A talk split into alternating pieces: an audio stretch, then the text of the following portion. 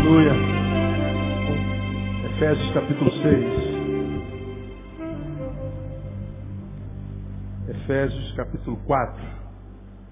Nós temos desde fevereiro, quando eu voltei de férias, ministrado uma palavra na quarta-feira de manhã, na quarta-feira à noite,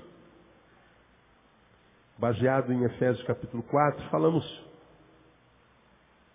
sobre vários assuntos e começamos a basear a nossa palavra nessa palavra de Paulo no capítulo 30, do, do versículo 30 do capítulo 4, onde ele diz, não entristeçais ao Espírito Santo de Deus, no qual fostes selados para o dia da redenção. É uma ordenança de Deus, não entristeçais ao Espírito Santo de Deus. E nós falamos na introdução dessa série de sermões, já estamos caminhando para o sexto sermão ou sétimo, que quando a gente ama alguém, nós nos realizamos em ver esse alguém feliz. Quando nós amamos alguém, a nossa alegria é alegrá-lo. E fazemos tudo na vida para tirar um sorriso dele, um brilho do olho. Nós amamos nosso filho, muitas vezes fazemos, fazemos uma compra, lhe damos um presente que a gente passaria 70 vezes só para ver um sorriso dele. A gente faz um pacote de viagem com o nosso amado, com a nossa amada, que a gente vai pagar até Jesus voltar, mas só para passar um final de semana juntos, para vê-lo feliz. Quando a gente ama, a gente quer alegrar o ser amado. E dizemos amar a Deus, e se essa realidade não deveria ser diferente, deveríamos viver de forma a percebermos que quando Deus olha para nós, Ele sorria e não chore. Que a nossa vida desperte um, um largo sorriso em Deus e não derrame jamais uma lágrima dos seus olhos. Então nós começamos a, a conversar sobre isso. Quando Deus olha para mim, olha para você, o que, que ele sente? Tristeza ou alegria? Paulo está dizendo, não entristeçais ao Espírito Santo de Deus. Entristecer a Deus, portanto, é pecado. Além de trazer prejuízos graves para a gente. Então, quem ama Deus, vive para alegrar o seu coração. E alegrar o coração de Deus é um bom negócio. Bom negócio, né? Um bom negócio. E nós começamos a falar como é que a gente entristece a Deus. Muitas vezes a gente faz isso sem, sem perceber, sem querer. Ninguém entristece alguém que ama é, voluntariamente. Aí nós aprendemos no versículo 17 o seguinte, portanto digo isto e testifico no Senhor para que não mais andeis como andam os gentios. Como é que os gentios andam? Quem não é de Deus? Na vaidade da sua mente. E nós aprendemos, eu entristeço a Deus quando eu tenho vaidade na mente. Literalmente, futilidade de sentidos.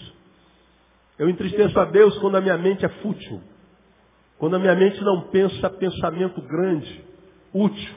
Quando a minha mente só está ocupada com idiotice, com fanfarrice, com coisas que não edificam.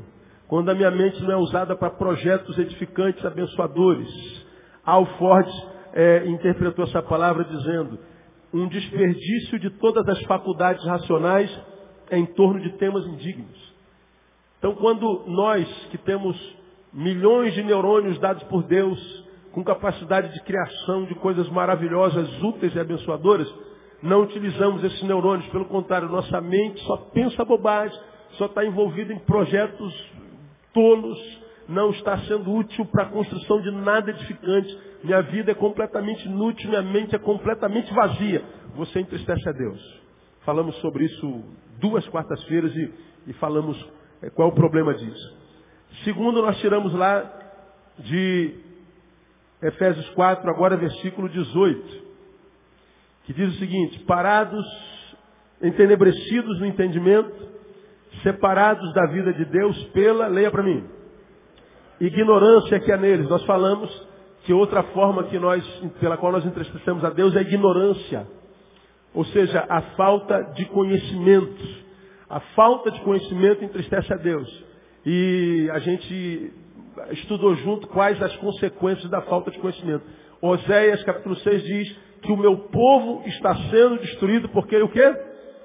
Falta conhecimento. Então nós aprendemos, eu posso ser povo de Deus, posso ser eleito de Deus, chamado para vencer, alvo das suas mais contundentes promessas, selado pelo Espírito Santo da promessa e a despeito disso andar em derrota. O meu povo, é meu povo, mas está sendo destruído. Por quê? Aí o diabo está se levantando. Não, é você que não está se esforçando para conhecer, para crescer, para aprender, para amadurecer. O que está te matando é o demônio da burrice. Está te matando é o demônio da ignorância. Que nem demônio é. O diabo pode ser tudo, menos burro. Você chama o diabo de tudo. Menos de duas coisas, de burro e de preguiçoso. Porque isso ele não é. Ele é trabalhador e é sábio para caramba. Ah, ele é. Ele usa de estratégias muito inteligentes para enganar a gente. Né? A Bíblia fala das astutas ciladas do diabo. Então o cara é um estrategista. Agora, a gente é destruído por quê? Não é porque ele se levantou contra mim, é porque ele usou uma estratégia para a qual eu não tinha recurso na área do saber para contradizê-lo. Ele veio com aquela palavra, se tu és o filho de Deus, transforma essa pedra em pão. Jesus fala assim, ah, para de palhaçada, diabo. Você acha que eu não, não conheço tuas estratégias? Nem só de pão vive o homem, mas de toda palavra que procede da boca. Ó, só na área do conhecimento. Ah, se tu és filho de Deus, sobe nesse negócio aí em cima e pula, porque está escrito aos teus anjos dar. Pô, rapaz, Pode palhaçada, você está usando a Bíblia para querer me enganar? Aí Jesus dá outra palavra para ele, ele vem com outra palavra, Jesus vem com outra palavra. Toda a batalha espiritual que foi travada com Jesus e o diabo no deserto foi no campo do conhecimento. Agora a maioria de nós entra nas igrejas para as campanhas de libertação para expulsar os demônios que vêm para a igreja. Tem um demônio na tua vida, vamos orar. Aí a gente ora, por... o demônio se manifesta. A gente traz um endemoniado para o palco. Qual é o teu nome? Identidade, CPF. Quem te mandou? Mora onde? Mandou para quê? Aí o diabo diz tudo. Aí a gente faz, em nome de Jesus, comigo. Ah. Pireto, é, é, pirotecnia gospel. Isso é um teatro para impressionar vocês. Pensa bem, irmão. Se você fosse um demônio, você nem demônio é, você é um ser carnal caído que só tem 20% do cérebro funcionando. O outro Deus apagou. Imagina, um cérebro pecaminoso funcionando integralmente. Você sabe que só funciona uma parte do nosso cérebro, né? É, graças a Deus por isso. Agora tu imagina, você com 20% do cérebro funcionando. Se você fosse um demônio, tu ia para a igreja? Você é gente, já não vem à igreja, vem à igreja de vez em quando. Agora, se fosse demônio, ia passear na igreja? Pelo amor de Deus, pô. Eu ia para qualquer canto, menos no lugar onde tem adoração, onde tem louvor, onde tem clamor. Agora, se tu é demônio, tu vai para o culto de libertação. Aí a gente está aqui combatendo esses demônios que eu chamo de demônio desempregado no inferno. O cara está desempregado lá, aí vem para cá. E a gente dá maior status para ele. Aí você não tem conhecimento nenhum da palavra, fica impressionado. Quanto poder. Oh, o poder de Deus está aqui. Legal. Muito poder. Você aprendeu o que naquele culto? Nada, não é? Você não aprendeu nada. Não tem nem mais uma vírgula de conhecimento, não é verdade? É verdade, pastor. Então você vai ser destruído. Melhor, vai continuar destruído. Porque o que mata a gente é ignorância e entristece o coração de Deus. Falei sobre isso duas quartas-feiras.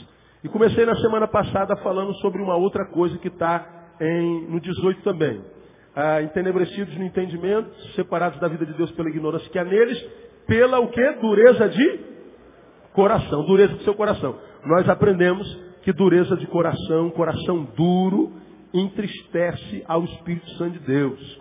E nós falamos por quê? Porque o coração endurecido é a comprovação indiscutível, cabal, de que a obra do Espírito Santo foi desconstruída na vida de um servo de Deus.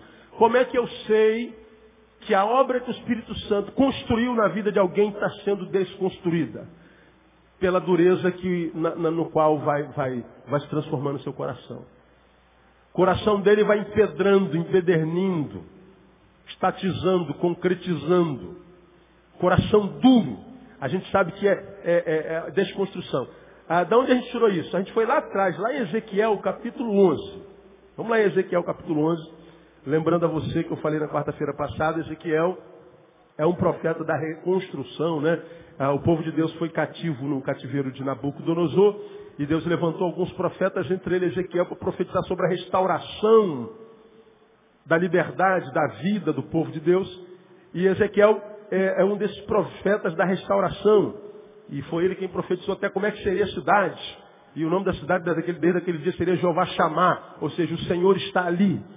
E a obra da restauração, não só geográfica, mas espiritual e existencial, preconizada por Ezequiel, pelo Espírito Santo aí no capítulo 11, começaria como? Como é que a obra de restauração, qual é a obra de Deus na vida de um ser humano? Deus explica aí em 11, 19.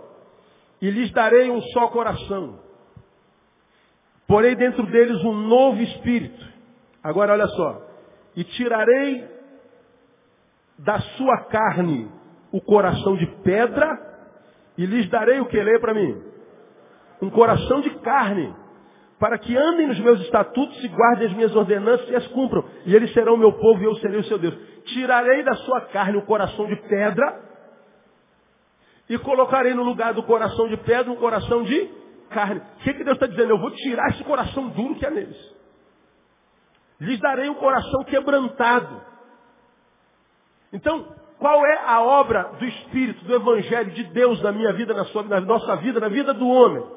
Quebrantamento de coração. A Bíblia diz que um coração quebrantado, ele não rejeita. Coração quebrantado, espírito quebrantado. Falamos de quebrantamento no início desse, desse estudo, há, alguns, alguns domingos, algumas quartas-feiras atrás. Então, quando é que eu sei que o diabo está conseguindo desfazer, desconstruir, destruir a obra de Deus na vida da pessoa. Quando o coração vai se tornando empedrado. Os ouvidos já não ouvem mais. A obediência é a fórceps, não é mais voluntária. Ele já não se submete, ele não conhece mais obediência. Ele já não crê com facilidade, ele já questiona a palavra, questiona o amor de Deus e o Deus que é amor. O coração dele vai perdendo os lugares onde o amor que aquece possa trabalhar. Amor não aquece pedra. Graça não aquece pedra. Então vem Deus e diz, a minha obra é de quebrantar o coração. Então, eu, eu, eu, eu entristeço o coração de Deus, porque o coração de Deus, o, o, Espírito Santo de Deus com o coração duro, porque o coração duro é a prova cabal de que a sua obra está sendo desconstruída. A gente foi lá em Tessalonicenses e nós lemos lá, é, não extingais o quê? Quem se lembra desse texto? ao Espírito Santo de Deus. Extinguir o Espírito não é, é como, é como uma chama. Vamos pegar a chama do seu fogão. Acendeu. Agora, você quer é, que a tua comida é, seja cozida de uma forma mais lenta. Você vai lá no botãozinho e você bota o fogo mais baixo. A chama que estava alta, pela sua ação, começa a ser extinguida. Ela vai perdendo o seu poder. Extinguir é diminuir, é, é, é diminuir o poder, é minimizar a ação. Quando Paulo diz lá, não xingais ao Espírito Santo de Deus, é, não, não se transforma em algo no qual o Espírito Santo de Deus não possa agir com poder. É, não diminuam a chama espiritual. Como é que essa chama vai sendo apagadinha, desconstruída? É, endurecimento de coração. Então o coração é, sem dúvida, irmão, duro. É sem dúvida algo que entristece o coração de Deus, até porque Deus não pode trabalhar mais aí. Agora, para a gente terminar esse tópico, para quarta-feira que vem voltar no outro, por que que além disso, o coração duro entristece o Espírito Santo de Deus? Por algumas razões. Primeiro, porque só é possível sair da vida teórica para a prática através de um coração quebrantado. Eu só consigo sair do discurso, da teoria, para a prática pela ponte que eu chamo de coração quebrantado. Eu não tenho como, irmão, viver uma vida espiritual de verdade, que vai além do blá, blá, blá, se não for por um coração quebrantado. Ah, eu não sei se vocês andam pela mesma igreja que eu, mas por onde eu tenho andado nesse Brasil e no mundo, eu ouço no meio de nós, irmão, muito, muito sobre fogo, mas eu vejo um pouco fogo purificando gente. Eu vejo muito discurso de santidade, mas o que eu vejo na prática é muita carnalidade. Eu vejo muito discurso e canção sobre paixão, mas o que eu vejo é falta de testemunho.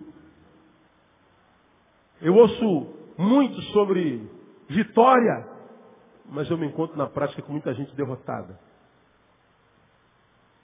Se eu botar a vida prática das pessoas com as quais eu me encontro e o discurso das pessoas com as quais eu me encontro, a gente vai ver que uma coisa não tem nada a ver com a outra, não, são as mesmas pessoas. Porque uma é aqui, outra é fora daqui. Uma, uma dicotomia, que a gente não sabe se você é o que está aqui ou o que está lá, se eu sou o que estou aqui ou o que estou lá. Que no discurso é a vitória nossa pelo sangue de Jesus, mil cairão do teu lado, do teu direito. Agora a gente vai para o gabinete, me mata, Deus, quero morrer, Deus, eu não sei o que está acontecendo, Jesus. É questionamento, murmuração. O, o, o, os testemunhos que a gente tem são sempre negativos. Ih, fulano foi embora. Fulano fugiu com fulano. Ih, foi visto caído bêbado não sei aonde. E o outro espancou a mulher. E o outro virou tarado. E agora está fazendo sexo pela internet o tempo inteiro. Virou um tarado. Não toca na mulher há três anos. A gente só vê desgraça. Só desgraça. Isso tem a ver com Apocalipse capítulo 3, igreja em Sardes. Você já me ouviu pregar mil vezes sobre isso. Onde Jesus revela-se a João em Pátimos para escrever para o anjo da igreja de Sardes. Diz assim, ó, conheço as tuas obras. Tem fama de que vives, mas estás o quê? Morta. Lembra que eu já preguei sobre isso aqui? Quem olha de fora, cara, que igreja famosa, que igreja poderosa, que crente abençoado, que pastor abençoado, que, que irmã abençoada, que profetiza tremenda, que, que visionário maravilhoso, que gente tremenda, é muita vida. Você ficou famoso. Falei, pois é, isso é quem te olha de fora para dentro. Você tem fama de ser vivo e pujante. Mas eu que te olho de dentro para fora, digo que você é um defunto disfarçado. Do que, que ele está acusando a igreja em Sardes? De uma igreja de personalidade, despersonalizada, sem personalidade, deformada.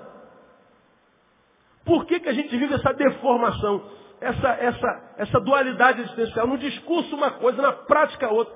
Na teoria uma coisa, na prática. Por que, que a gente não consegue transformar teoria e prática numa coisa só? Porque o coração está duro, pastor Neil. Porque não há quebrantamento de coração. Mas, pastor, isso isso isso está na Bíblia? Ezequiel capítulo 11, nós acabamos de ler aí, vamos ler de novo. 11, 19 e 20, é o mesmo texto. Olha lá. Lhes darei um só coração, porei dentro deles um novo espírito, tirarei da sua carne o coração de pedra, lhes darei um coração de carne. Essa é a promessa. Agora, quando Deus faz uma promessa, Ele promete para quê? Para que você vai fazer isso, Deus? Nos dá um coração. Para que, que você vai tirar o coração de pedra, botar um coração de carne? Para que, que você vai tirar o nosso coração duro, tirar o quebra... e nos dar um quebrantamento de coração? O, o 20 responde, para que andem nos meus estatutos, guardem as minhas ordenanças e as cumpram. Ele está dizendo, quem tem coração duro, não consegue andar nos meus estatutos. Quem tem coração duro, não é quebrantado, não guarda as minhas ordenanças e não as cumpre. Ou seja, quem não tem coração quebrantado, quem não passou pelo quebrantamento de coração, vai ficar só no discurso. Ele sabe a Bíblia todinha de cor. Ele, ele, ele sabe tudo sobre liturgia, sobre campanha, ele sabe tudo sobre doutrina. Agora vai lá na vida prática dele, vê se do coração dele emana amor, solidariedade, quebrantamento, justiça, juízo. Não tem nada disso. Ele é um cara seco, intransigente, mal amado, infeliz. A, a, a, família não gosta dele, os vizinhos não gostam dele, os colegas de trabalho não gostam dele, ninguém gosta dele, porque ele também não gosta dele. O único lugar onde ele se sente alguma coisa é no culto, é na igreja. Lá ele é o mal amado, aquele é presbítero. Ele é um oficial da igreja. Você sabe com quem você está falando, meu irmão? Que ele é diácono que ele é trabalhador, que ele é pastor, que ele é bispo, bispo primaz, apóstolo, profeta e patriarca. Cada um, cada um vai mudando um texto novo. Daqui a pouco aparece Jesus dois. Có Deus. E por aí vai. Palhaçada pura. Porque, irmão, como eu comecei falando no culto, se eu sou orelha, eu só preciso ser orelha. Não precisa ser doutor orelha. Presbítero orelha, pastor orelha. Eu só preciso ser orelha com excelência. Ouça, Neil, você é orelha, então ouça e pronto. Mas não, a gente se prende, não na essência, mas na aparência, no título, na roupagem. Aquele pastor prega sem terno, aquela irmã cortou o cabelo, vai queimar no mármore do inferno, vai direto para o inferno. Aquele irmão colocou um brinquinho na orelha, está amarrado. Aquele irmão raspou a cabeça, parece um presidiário. A gente está sempre no, no periférico. E o pior, esses crentes que vivem julgando todo mundo se acham um crente maravilhoso. Por quê? Porque você raspou a cabeça, mas ele tem coque. Você está de calça jeans, mas ele está de terno. Você não bate palma, você bate palma, mas ele canta em posição de sentido. Eu sou um excelente crente. Pois é, seja o outro que te louve, e não tu mesmo, diz Provérbios. Vamos ver o que os outros pensam de você, meu irmão. A gente vai saber se você é de Deus ou não. Como é que eu parto da teoria para a prática? Quando eu trabalho o quebrantamento de coração. E por que será que hoje vemos tanto blá, blá, blá, blá, blá, blá, blá, blá, blá e pouco testemunho? Coração duro, cara. Meu irmão, o que eu estou querendo é o seguinte. Quem quer mudança de vida tem que trabalhar o coração. Não adianta, meu. Não adianta. O cara, ele quer se santificar. Aí o que ele faz? Ele vem mais para a igreja. Ele vinha três dias por, por semana na igreja, agora ele vem cinco.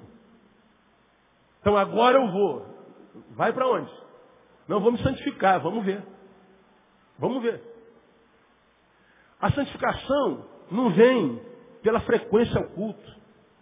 Irmão, a ideia, irmãos, sexta-feira tem o culto do, do, do, batismo com o Espírito Santo. A gente vê muito isso na outra vertente da igreja evangélica. A gente está dizendo assim, ó, sexta-feira o Espírito Santo vai te batizar. Pô, mas quem é que faz a agenda do Espírito? Sou eu, pastor da igreja? Ó, Espírito Santo, sexta-feira às 8 horas, desce aqui porque tem gente ser batizar. Aí vem o cara, o cara na segunda-feira bateu na mulher, na terça-feira chutou o cachorro, na quarta-feira mentiu sobre o pastor dele, na quinta-feira não pagou o padeiro, que já está atrás dele há seis meses, aí na sexta-feira ele vem para o culto do batismo do Espírito Santo. Aí a gente faz aquela oração que mexe com a nossa emoção, aí ele começa a falar em língua, foi batizado no Espírito Santo. Como? Um safado desse. Não se enche do espírito num culto. Não se enche no espírito no evento. O espírito é um processo. É um enchendo. É a medida que eu ando com ele dia a dia, de manhã, de tarde, de noite. Eu não entro safado na igreja e saio santo. É um processo. A salvação, preguei domingo, é instantânea. A santificação não. É um processo. Quem quer santificação, quem quer ser cheio de Espírito Santo tem que começar a trabalhar o coração. Eu chamo minha mulher de vaca, vou chamar agora pelo nome. Dona Andréia, pode fazer isso para mim? Porque quem chama a mulher de vaca há 20 anos, não vai conseguir chamar o amor da noite para o dia. Você conseguir chamar pelo nome e dona, pode colocar meu almoço, por favor? Já foi uma, muitos. Que aí depois da dona Andréia, você tira o dona, vai Andréia. E depois você tira André e fala Deia. Depois você tira Deia e fala Mo. É um processo. Agora, a gente acha que abra cadabra. Passe pela gruta da vitória. Ah, meu Deus do céu, quando eu vejo aquilo, eu fico, mano, Jesus tem, que vergonha que eu tenho. Eu falei, meu Deus. Aí pergunta, qual é a tua profissão? Sou pastor, Jesus. É maravilhoso. Aí o cara está vendo aquilo lá, eu falei, igualzinho, não tem nada a ver com aquilo lá. É um processo, irmão. Aí você vai, no processo, você vai trabalhando o coração, quebrantamento de coração. Aí você está andando, você está vendo que está evoluindo, você está conseguindo perdoar, você está conseguindo obedecer, chamando de Senhor, você está liberando perdão, a amargura está acabando, daqui a pouco você tem uma queda, volta lá atrás de novo. Ah, meu Deus do céu, chutei o balde. Desistiu? Não, irmão, o processo começa de novo. Vai mais uma vez, tenta mais uma vez. Aquele que perseverar até o fim, esse será salvo. Guarda essa palavra, é um processo. Não se iluda com os santos da igreja, já ensinei para vocês. Não se impressione com a santidade de ninguém. A santidade que você ouve aqui no púlpito, mas constrange você, não é a santidade do Espírito Santo. Isso aqui é, é um, é um, devia estar na Globo. A santidade que gera admiração por mim. A santidade que te faz se achar menor que eu. A santidade que faz com que você pense que Deus tem uma classe especial de santos. Não é uma santidade gerada pelo Espírito Santo. Porque a santidade gerada pelo Espírito Santo não gera uma classe de especiais. Pelo contrário, mostra para todos que todos são especiais e que todos são iguais. A minha santidade estimula você a ser santo e não te envergonha. Eu muita, olha, irmão, eu rodo o mundo.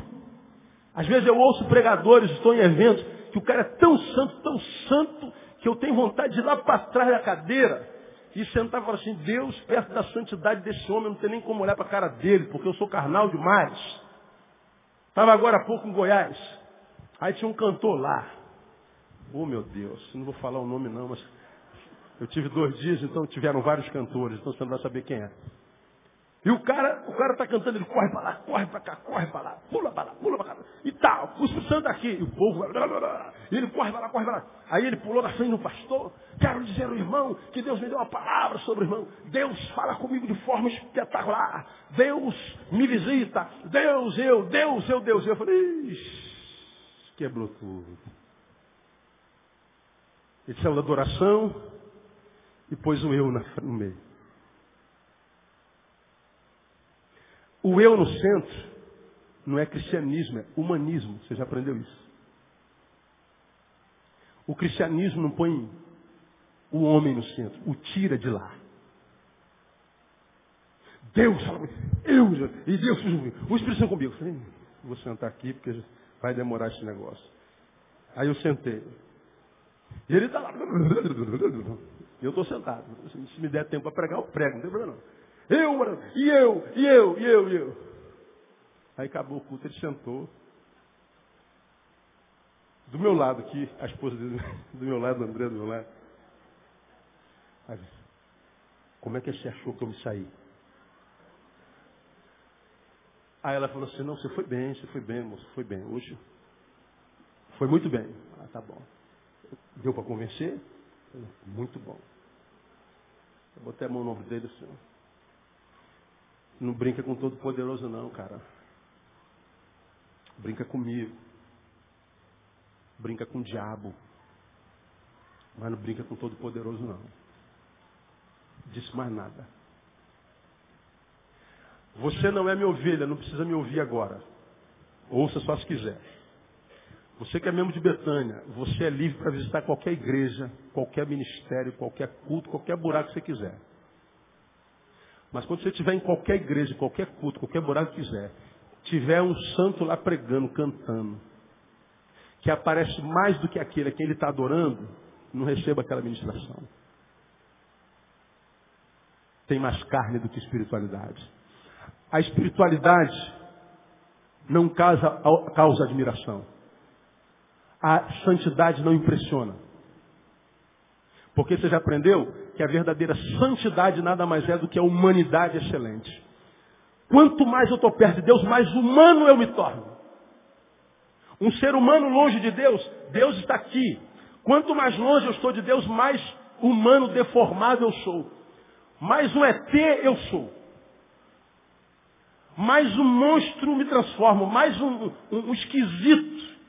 Agora, à medida que eu me aproximo de Deus, o que vai acontecendo? Eu vou me santificando. Quanto mais eu me santifico porque me aproximo, mais humano eu vou me tornando. As deformidades, as escamas, as porcarias, os lixos, as máscaras, as deformidades, as monstrificações, vão tudo sumindo. E quanto mais próximo de Deus eu, eu mais restaurado eu sou. Como eu sou um ser humano, Ele restaura aquilo que eu sou. Então, o que deveria impressionar no santo é a humanidade dele. Impressione-se com os santos humanos. Porque a única coisa que eu posso ser na vida é humano. Queria muito ser um querubim, mas eh, não rolou ainda. Não nessa encarnação, né? Nessa encarnação não deu. Como não tem outra, não tem jeito. A única coisa que eu posso ser é Neil. Acabou. Então, você que não é daqui pode se impressionar o que quiser. Agora, você é minha ovelha. Você está liberado, pode visitar qualquer igreja, você está livre. Agora, toda vez que você pegar um pastorzão, um apostolão, um bispão, uma cantora, que ela, ela canta, e você fica assim, meu Deus, é, é muito poder, é maravilhoso. Acredite no seu diagnóstico. Quanto mais santo, mais normal. Mais simples. Não precisa de holofote, pirotecnia, nada simples. Ele só quer que aconteça na vida do outro, que aconteceu com ele, que é o processo de humanização. Porque senão a gente caminha no caminho contrário de Jesus.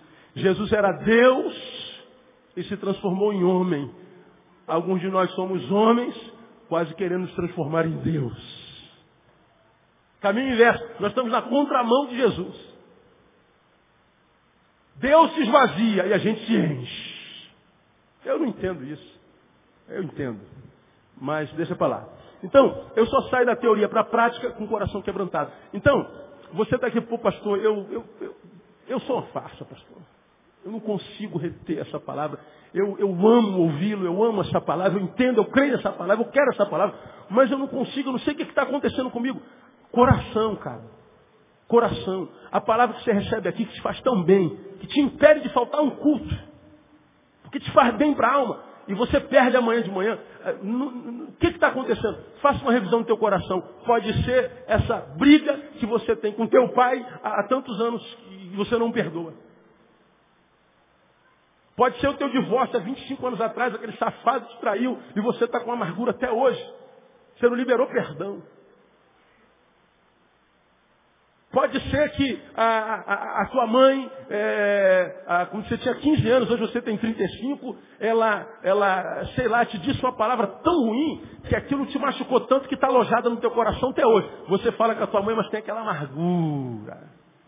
Tem aquela parede invisível entre vocês. Coração. Aí nós lembramos de provérbios.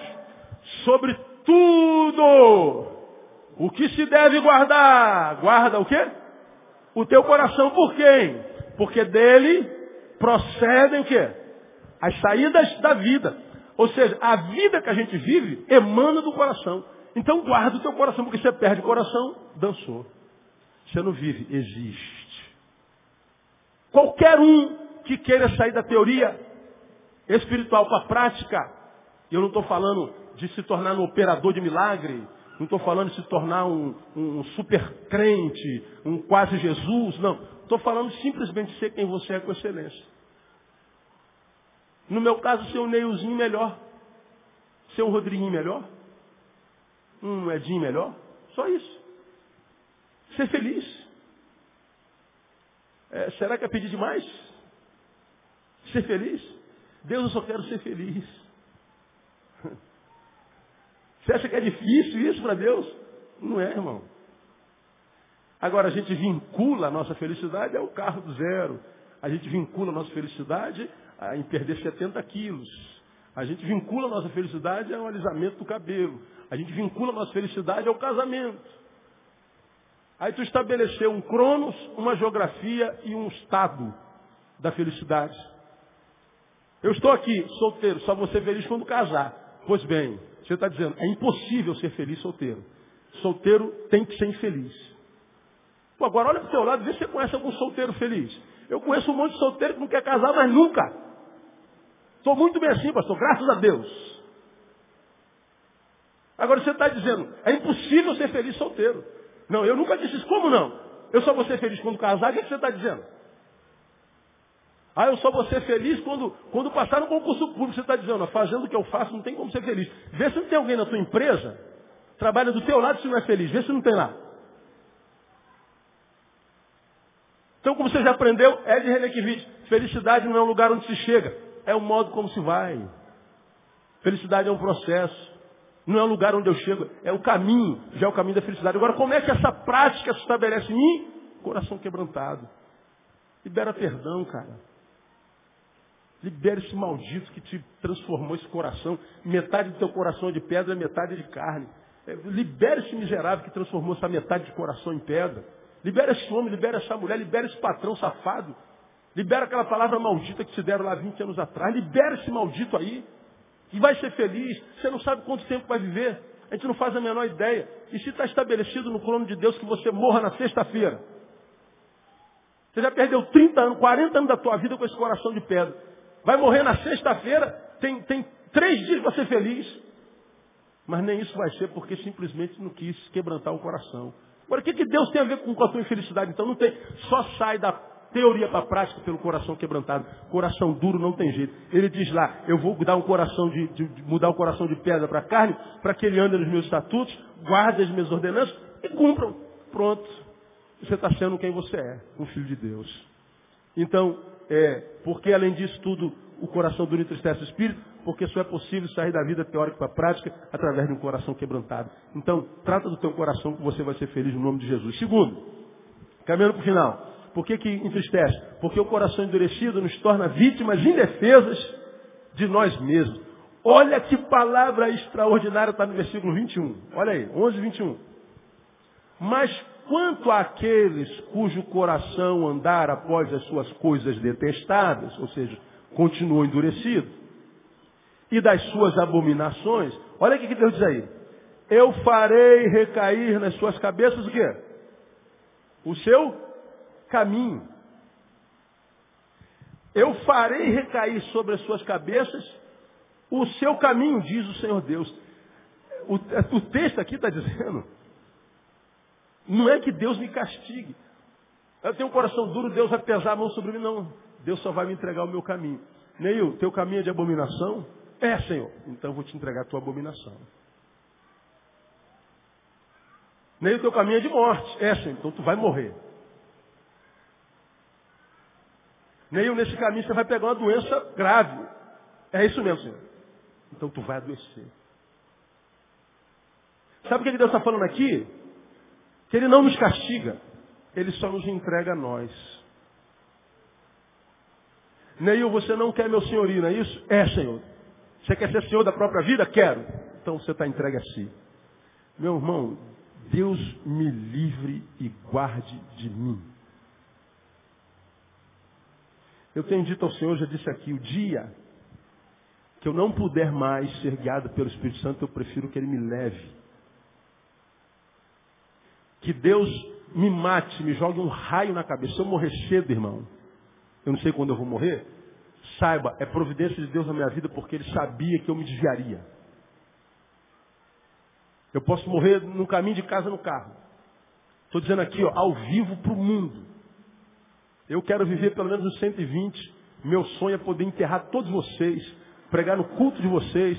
Pode deixar a musiquinha, é meu sonho. Agora, se eu for cedo, é porque Deus sabia que eu ia caminhar com as minhas próprias pernas. Agora pega aquele dia em que você acordou mal, azedo. Aquele dia, irmão, que você está de TPM ao cubo. E aí você faz sinal para o ônibus, o ônibus não para. Está chovendo, passou na poça d'água, te molhou. Vem o outro ônibus, você vai pendurado nele, molhado com TPM. Aí tem um porco que escarra, cospe pela janela, o vento vem e pega na tua testa. Imagina isso.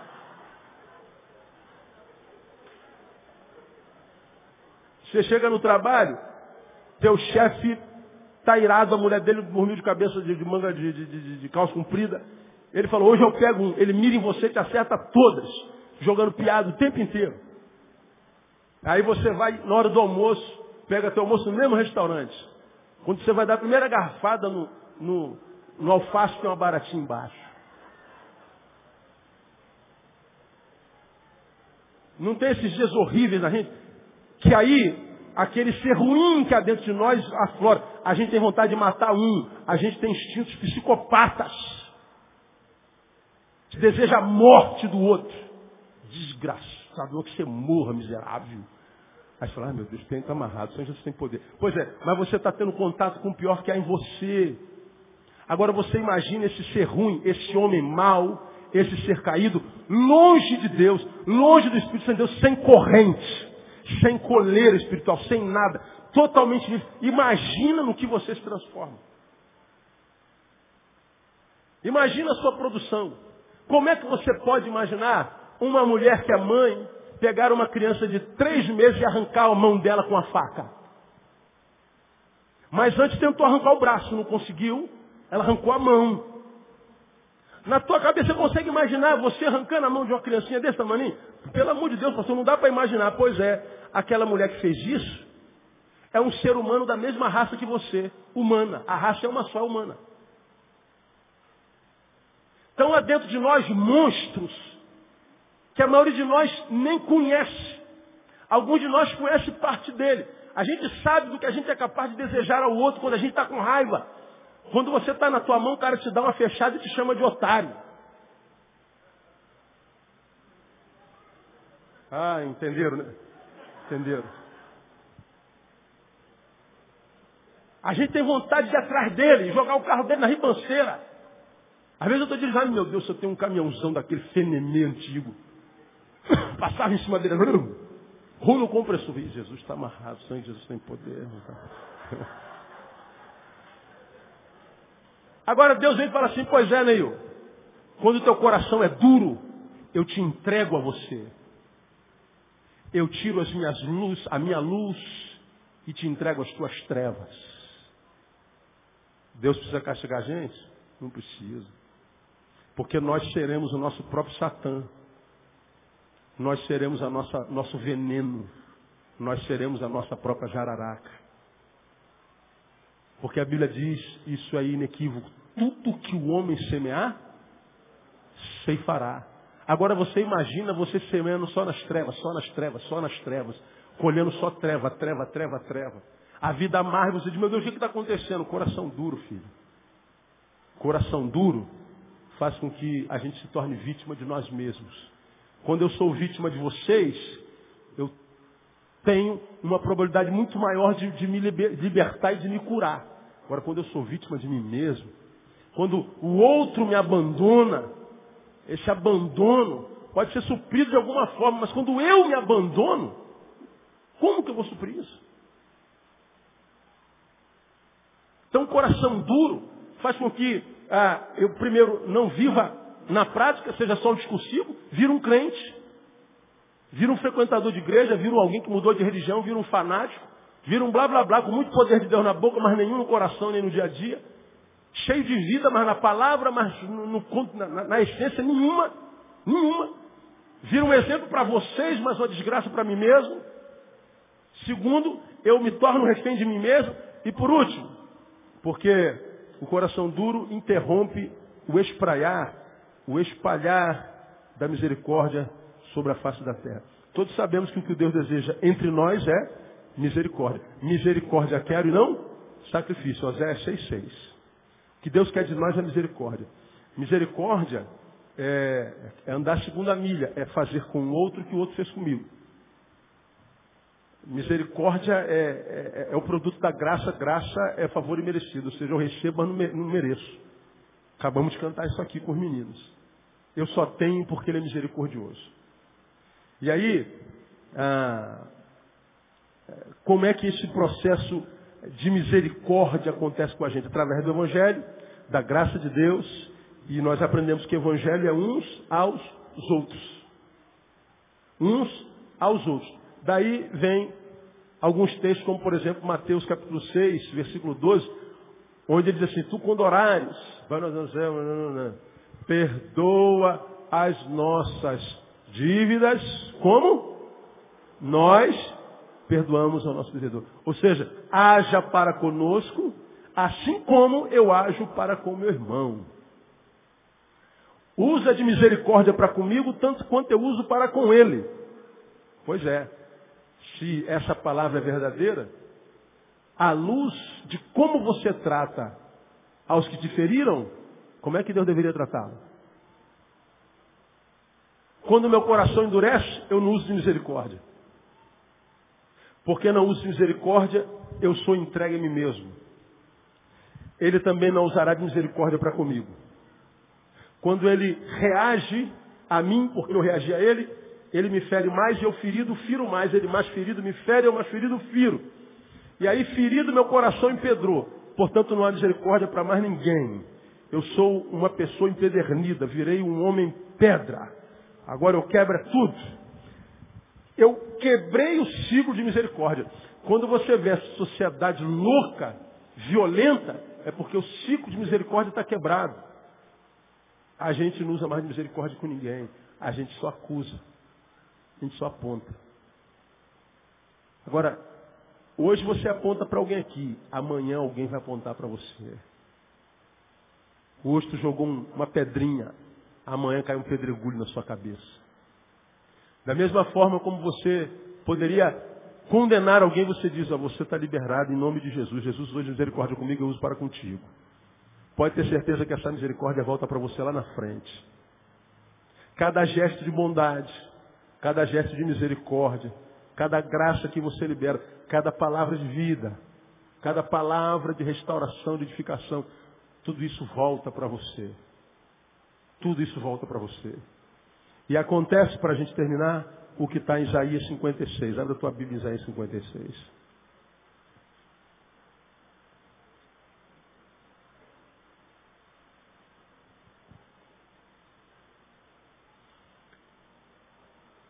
Coração duro interrompe o espraiar, o espalhar de misericórdia sobre a face da terra e Deus cobre-se da gente.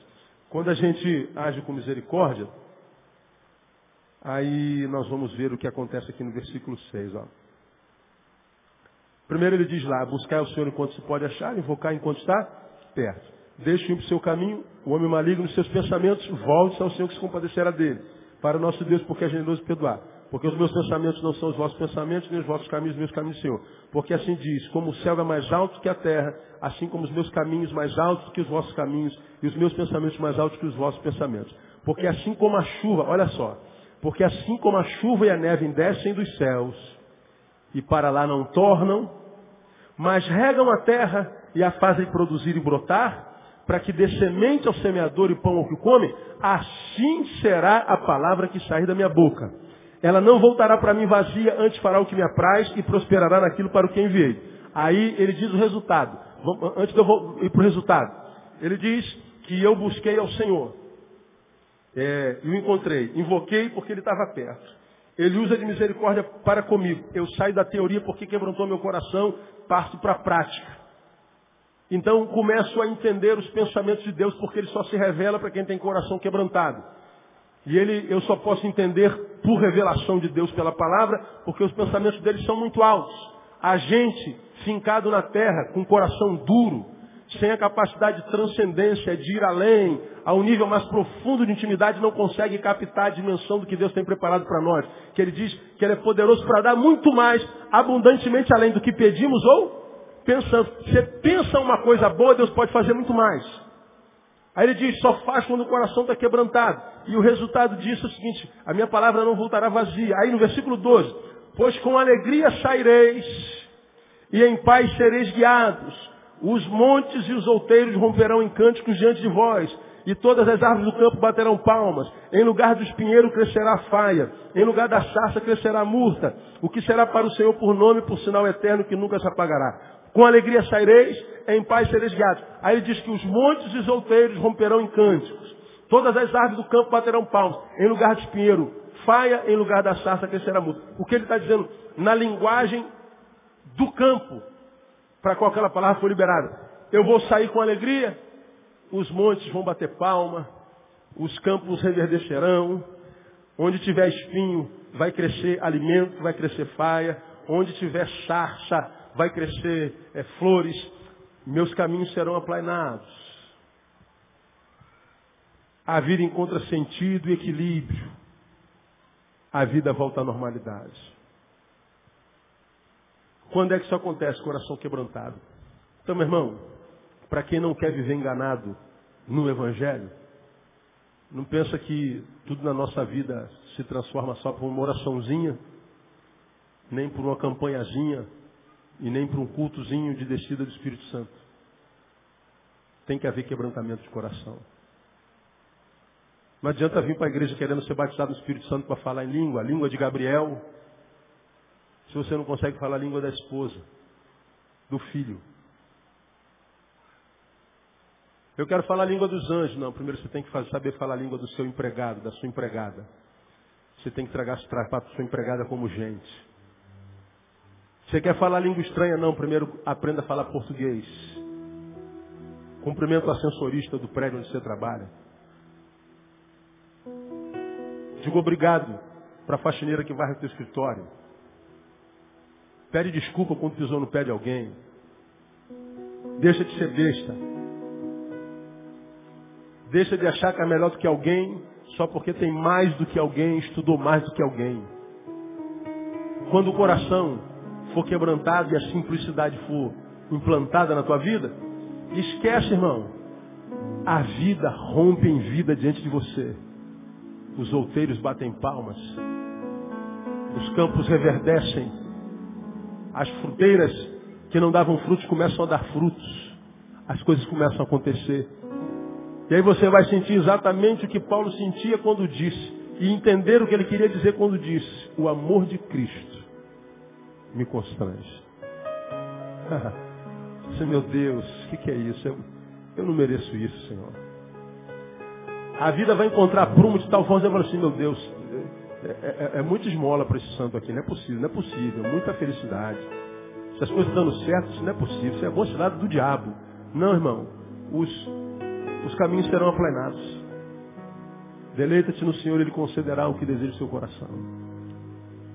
Agora, o coração que deseja, deseja no quebrantamento e não no empedramento. Porque se o teu desejo é de, deseja um coração de pedra, teu coração de pedra vai querer vingança, teu coração de pedra vai querer coisas, carro, prosperidade, honra, fama, beleza, sucesso. Só vai pedir no campo do, do, da estética e do ter.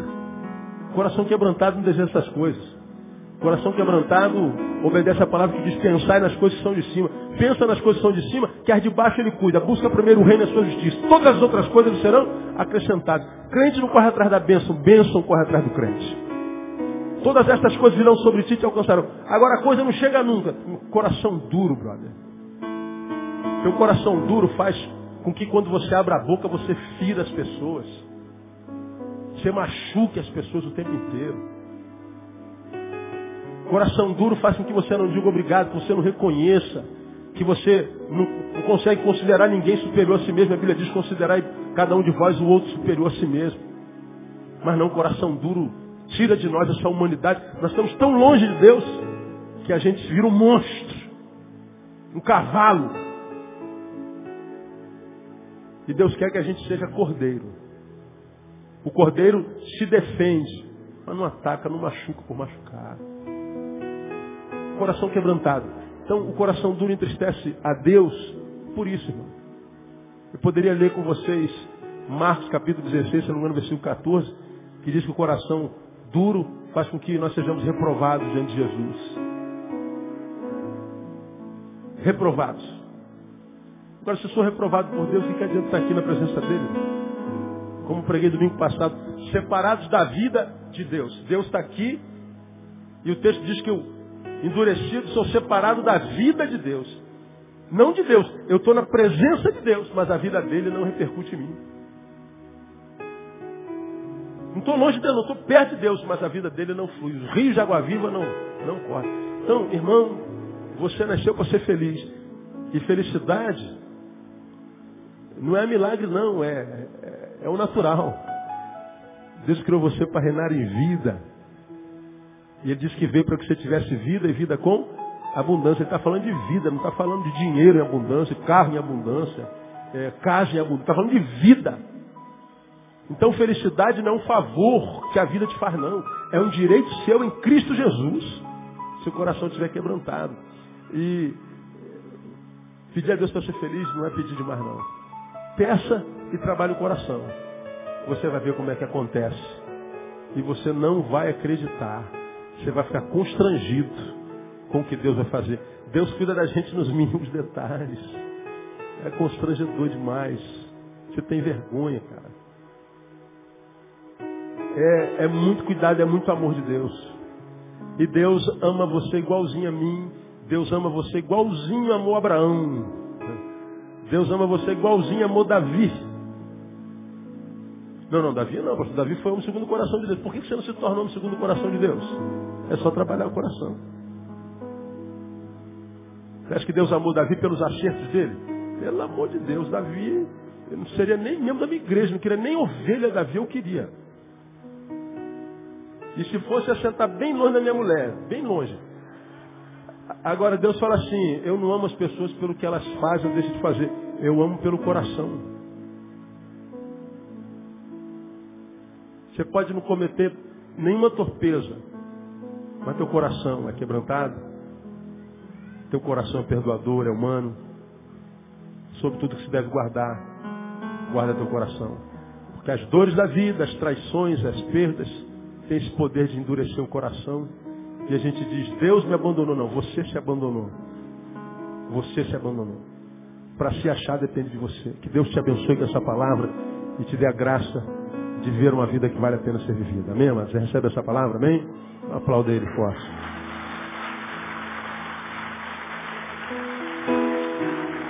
Fica em pé. Vamos orar e vamos embora para casa. Essa noite você vai ter uma noite gostosa. E vai dormir muito bem nessa noite em nome de Jesus.